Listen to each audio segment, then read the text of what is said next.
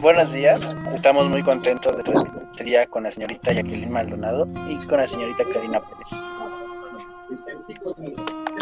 Buenos días, nos sentimos muy contentas por estar aquí este, para hablar de lo que es la importancia de los seres vivos y no vivos.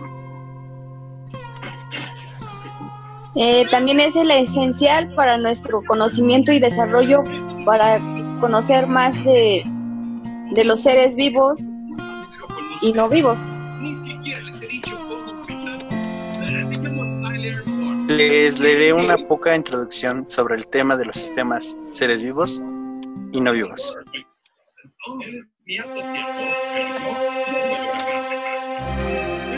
Bueno, la vida es un concepto difícil de definir en términos científicos. Sin embargo, podemos distinguir entre seres vivos y no vivos. La Tierra es un cúmulo de la materia y energía. ¿En cuál momento de evolución? Dio origen a lo que conocemos como vida.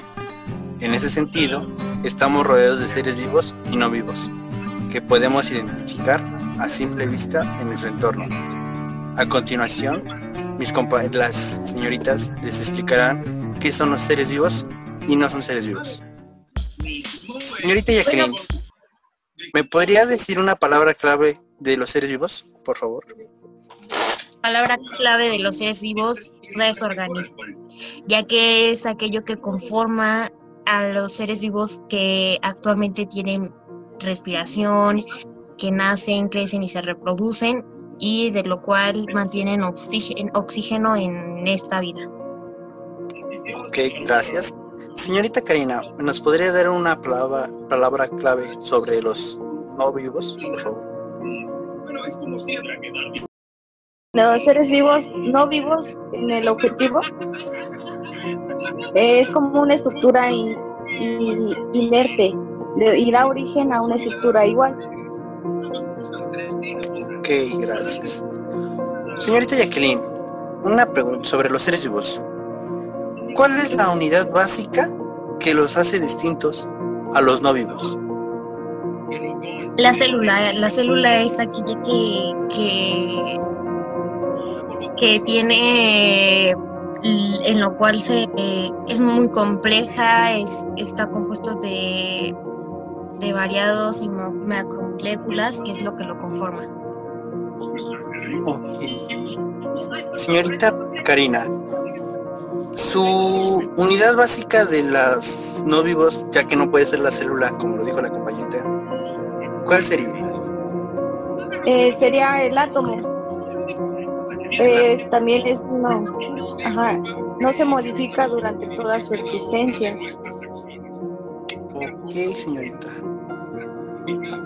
una segunda pregunta más. La estructura química de transformación en el axo de la existencia, ¿cuál sería, señorita Jacqueline? Sería la que de otro ser semejante, o sea, crecen y se desarrollan, se regeneran y se pueden reproducir y luego mueren. Aparte de que esta es muy compleja, están compuestas muchos compuestos variados y macromoléculas, como ya lo había mencionado. Ok. ¿Y usted, señorita? Karina, ¿cuál es con lo que defendería su, los sistemas no vivos?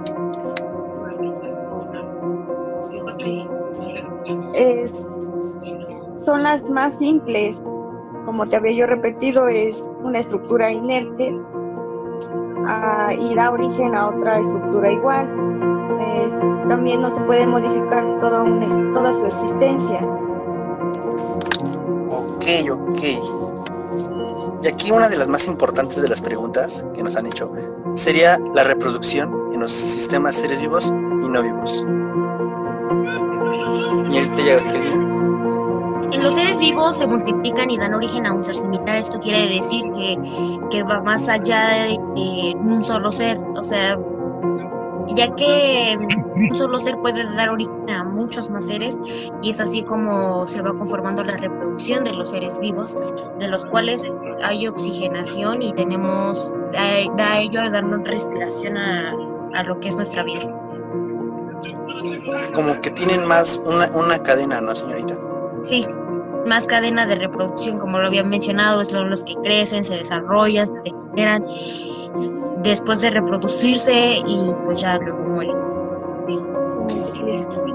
¿Y usted, señorita Karina, qué nos podría decir de los no vivos?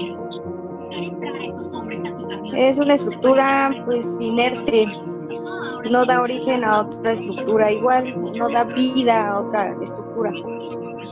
Entonces nos podría decir, como nos da ejemplo, de que se queda él solamente, no puede tener un ejemplo, un hijo. No. Ok, ok. Muy bien. La dependencia de cada uno, ¿cuál sería como que las identificaría, señorita Jacqueline, en su sistema? Requieren, en los seres vivos, requieren ingerir material del exterior para mantener sus funciones vitales. Ya como lo había mencionado, esto del oxígeno es lo que nos da respiración. Como que necesitan algo como para trabajar, para moverse, ¿no? Sí, Ok. Y señorita Karina, una respuesta a estímulos de los no vivos.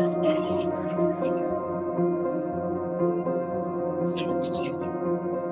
De que a una persona que te inculca necesitas darle piedad, pero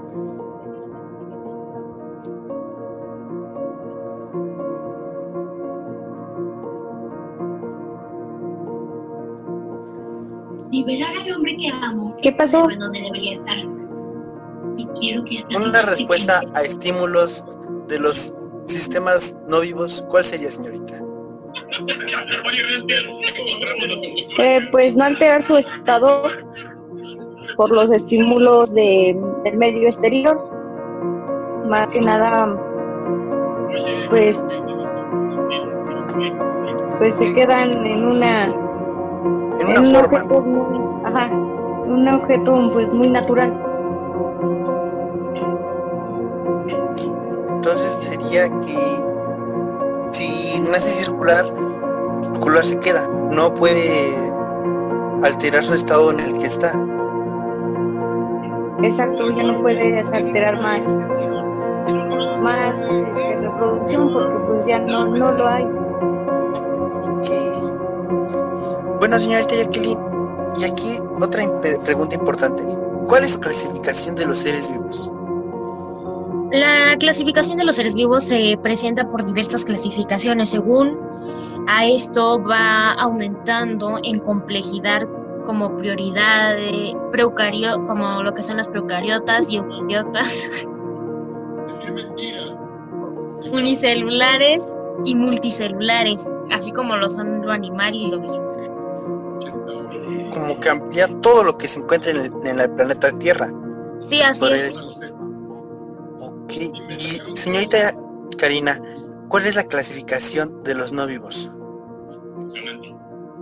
Eh, su clasificación de los no, no vivos eh, son objetos muy naturales y pues se podrá decir que son artificiales.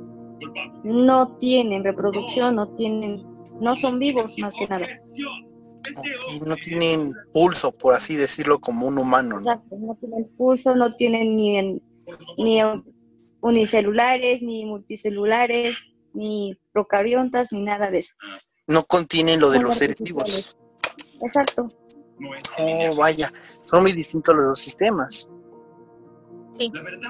¿Y, y nos podría dar un ejemplo de los sistemas no vivos, por favor? Eh, un ejemplo, pues podría ser las rocas, los minerales, el agua, las herramientas, el plástico y el vidrio. Esos pueden ser unos ejemplos de los no vivos. Como que son las más, las cosas como que más ocupamos, pero son las que no tienen vida, por así decirlo. Exactamente. Oh. Sí. Y señorita Jacqueline, ¿me podría dar un ejemplo de los sistemas vivos? En los sistemas vivos son las bacterias, plantas, hongos, animales y todo aquello que tiene oxígeno.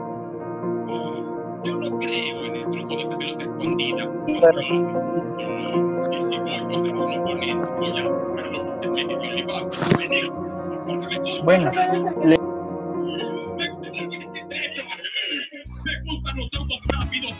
bueno, le daré un breve fragmento de una lectura. Un ser vivo es toda aquella criatura u organismo compuesto de células, cuyas características más descartables son que nacen de otro ser semejante, crecen y se desarrollan, se pueden reproducir y luego mueren. La ciencia encargada del estudio de la vida en la biología. Una de las características de los seres vivos incluyen una gran diversidad de organismos, de entre los cuales podemos reconocer ciertas características comunes. Como, ¿cuál podría, señor y señorita Jacqueline? Bueno, en este caso la, la complejidad de los seres vivos es pues muy amplia. Los seres vivos son criaturas químicamente complejas, aunque estén constituidos principalmente por átomos de cuatro elementos que son el carbono, el oxígeno, el hidrógeno y el nitrógeno.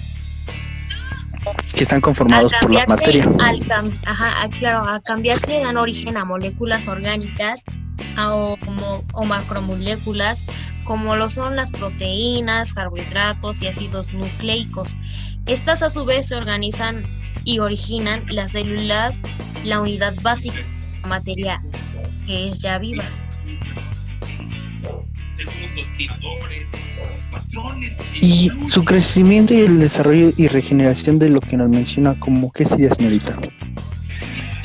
Los organismos vivos crecen, o sea, es decir, aumentan su tamaño, ya sea porque el tamaño de las células o el número de las mismas aumentan. Además se desarrollan estructur- estructuras especiales de los organismos superiores, como en ellos son los órganos, sistemas, con funciones específicas. Por ejemplo, los hongos o setas presentan un micelio que crece en el suelo y se desarrolla formando el sombrero y el pie o tallo, que es una, como reconocemos a estos organismos en los bosques o prados. Los seres vivos también tienen la capacidad de regenerarse y repararse cuando sufren una lesión o un daño reversible. Por ejemplo, cuando nos cortamos los tejidos alrededor de la herida crecen y producen material para formar las cicatrices. Oh, vaya, vaya. Nos dio como que más, nos abrió más nuestros pensamientos, un ejemplo, ¿los sistemas vivos tienen metabolismos?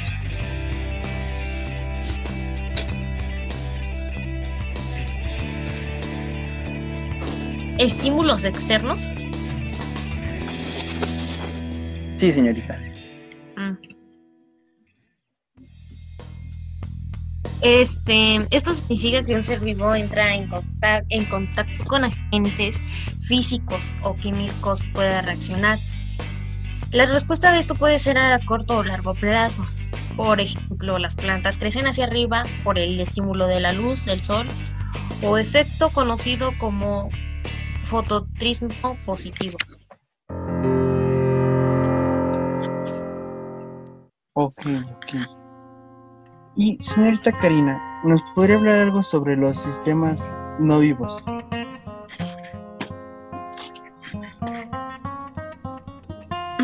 Ok, Su- sus características de los seres no vivos se basan en... Vamos a distinguir cuáles son las características más que nada de los no vivos. Su estructura química variada tiene una estructura química. Distintamente entre ellos, por lo general son bastantes más simples.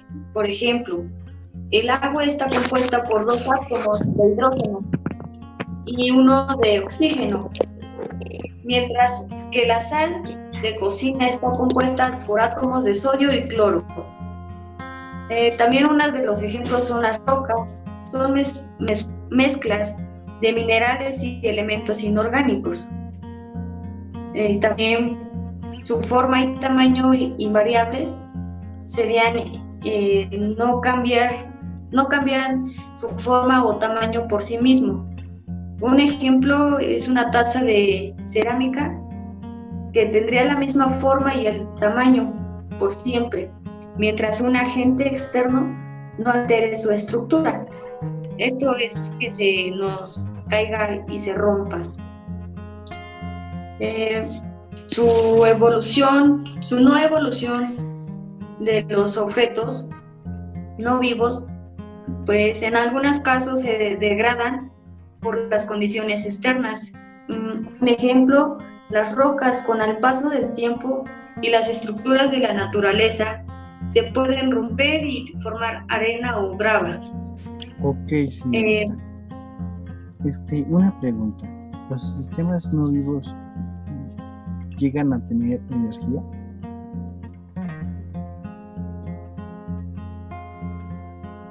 Sí, sí, ya- no requieren su energía, más que nada, no, no la requieren. Sabemos que un vehículo necesita un combustible para su funcionamiento. Es un ejemplo, el vehículo puede ex- existir aún sin tener combustible. Pero el mismo no se podría mover sino sin necesitar combustible, ¿no? Exacto. Ok, ok. Bueno, señoritas, les agradezco mucho esta plática y esta reunión con ustedes y que tengan un excelente día y muchas gracias por darnos explicaciones sobre el sistema vivo, señorita Jacqueline, y el sistema no vivo, señorita Karina. Muchas gracias. Pues muchas gracias por invitarnos y por esta, esta comunicación a distancia. Sabemos que es muy bueno aportar de esta manera y más cuando se trata de aclarar un tema sobre esto. Así que pues muchas gracias. Gracias. Gracias igualmente, tus saludos hasta donde quieran que estén. Muchas gracias, ahora sí que este, esta parte de, de este tema pues, es muy interesante para nuestra, nuestra reproducción. Este, pues le, le agradezco a Emiliano por, por, por permitir a saber más de, esta, de, este, de este tema. Muchas gracias a ustedes, señoritas, que contestaron nuestras dudas, preguntas que tenía la gente sobre los sistemas no vivos y seres vivos. Gracias y nos vemos pronto. Hasta pronto. Adiós.